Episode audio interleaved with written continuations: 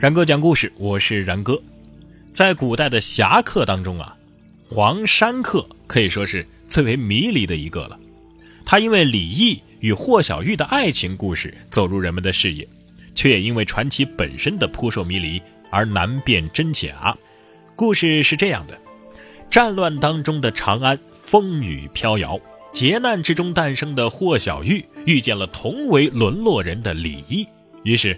才子佳人相互倾心，红烛为媒，美酒为约，许下了一生的誓言。霍小玉原来的父亲啊，其实是唐玄宗时代的武将霍王爷，而母亲郑敬池原是霍王府当中的一名歌舞伎，被霍王爷收为妾。要说这霍小玉啊，也算是名门之后，但是不料啊，霍王爷在御敌的时候战死了，也可能是由于。霍家大老婆不容于郑敬池吧，所以尚在襁褓之中的霍小玉就流落了民间，过上了贫困的生活。但是为了维持母女俩的生计，这霍小玉不得不承母亲的旧技，做起了歌舞伎来试客。但是霍小玉却守身如玉，卖艺不卖身。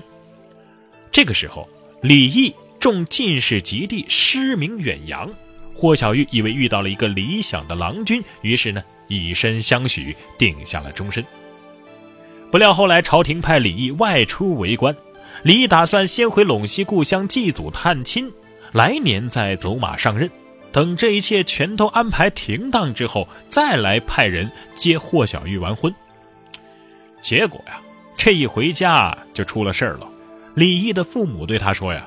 咱们现在是堂堂的进士及第，朝廷命官，你找个小姐做媳妇儿，多丢人呐！于是呢，他父母就忙着和豪门卢氏之女定下了亲事。说起来，这唐朝啊，有几个姓氏一直是很有权势的豪门，像什么姓卢的、姓韦的、姓裴的等等，那都是贵族。李毅呢，可能也是看到卢家的女儿是有权有势，心里也活动了，就和卢氏呢。结为了夫妻。可怜这霍小玉是早也盼，晚也盼，秋凉冬至，整整一年都过去了，仍然不见李毅的踪影啊！气的是神情恍惚，病倒于床。这个时候呢，李毅倒也进了京城，但是呢，他违心赴约，不想也不敢再去见霍小玉了。虽然说唐朝那会儿没有网络等媒体吧。但是霍小玉痴恋李毅，而李毅绝情的故事居然传遍了长安。这个时候，我们的主角黄山客就出场了。为什么叫黄山客呢？这也不像是一个人名啊。这是因为啊，他做好事不留名，只见到他穿着黄衣服，而不知道到底是何人，所以传说当中啊，就称他是黄山客。好一个黄山客呀！他先是假称是李毅的粉丝，说喜欢李毅的诗，要请李毅去喝酒。但是这李毅走着走着就觉得不大对头了，你这不是带我向霍小玉家里走吗？然后就想跑，那还能让他跑得了吗？这黄山客立马就带人把这李毅呀给绑架了起来，送到了霍小玉的面前，还附带着送了他们一桌酒席啊，希望他们俩能够好好谈谈，最好啊你们俩能和好。成人之美嘛，但是霍小玉自己心里知道已经是覆水难收了，但是呢，却又对这个李毅是又爱又恨，竟然就这样当场死去。临死前呢，这霍小玉是紧握着李毅的手臂说：“我为女子，薄命如斯，是丈夫负心若此，少言至此，饮恨而终。慈母在堂，不能供养。”遗罗弦管，从此永休。志痛黄泉，皆君所致。李君啊，李君，金汤永绝。我死之后，必为厉鬼，使君妻妾终日不安。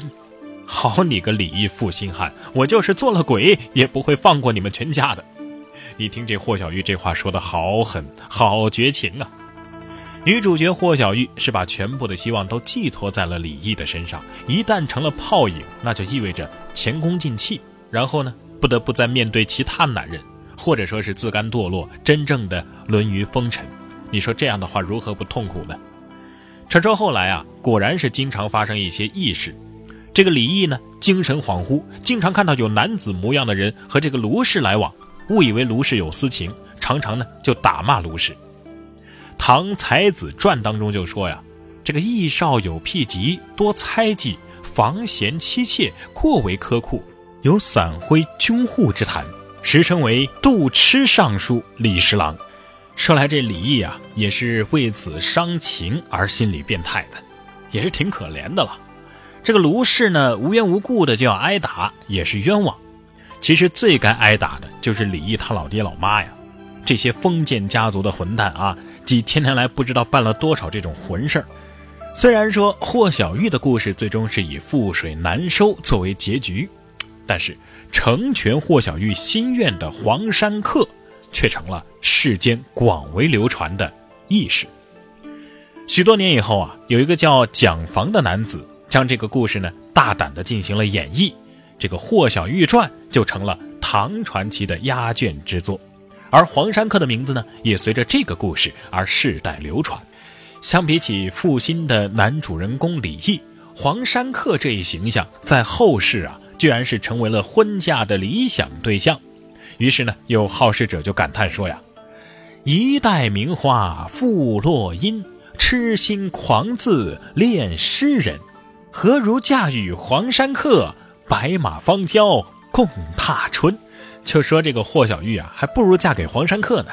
其实这首诗这么说呢，也有几分道理。纵观古时众多的故事啊，像霍小玉这样的美眉，从良的时候，那选人是很重要的，最好啊。就不要选书生才子这样的，尤其是高门豪弟家里父母双全的这种，成功率更低。要选啊，就选家贫志坚、父母双亡、婚姻大事由自己全权负责的。要说这难度啊也不小，这逛妓院的家伙有几个是，呃，像十大杰出青年那样的呢？所以啊，从妓女们的接触层面来说，想找一个德才兼备的男人，那更是难啊。或者呢，就选武将型的，就比如说梁红玉，她从良的故事，千年以来就成为了成功的经典范例。像韩世忠那样的黑马股，从他贫寒无名的时候就赶紧介入，然后伴随着他一路攀升，那也是上策呀。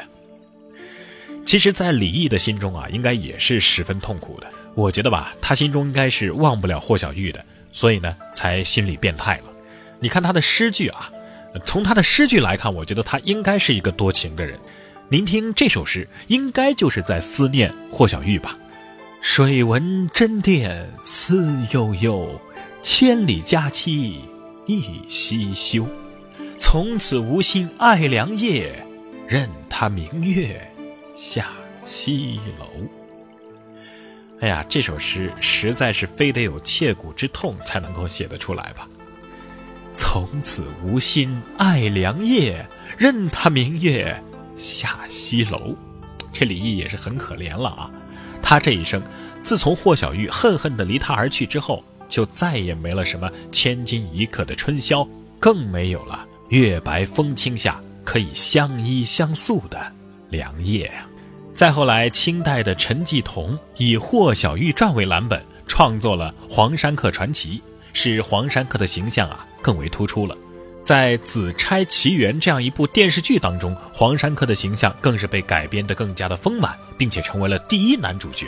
而他刚正不阿的侠义精神，以及对霍小玉的无私的爱情，则成为了电视剧当中的焦点。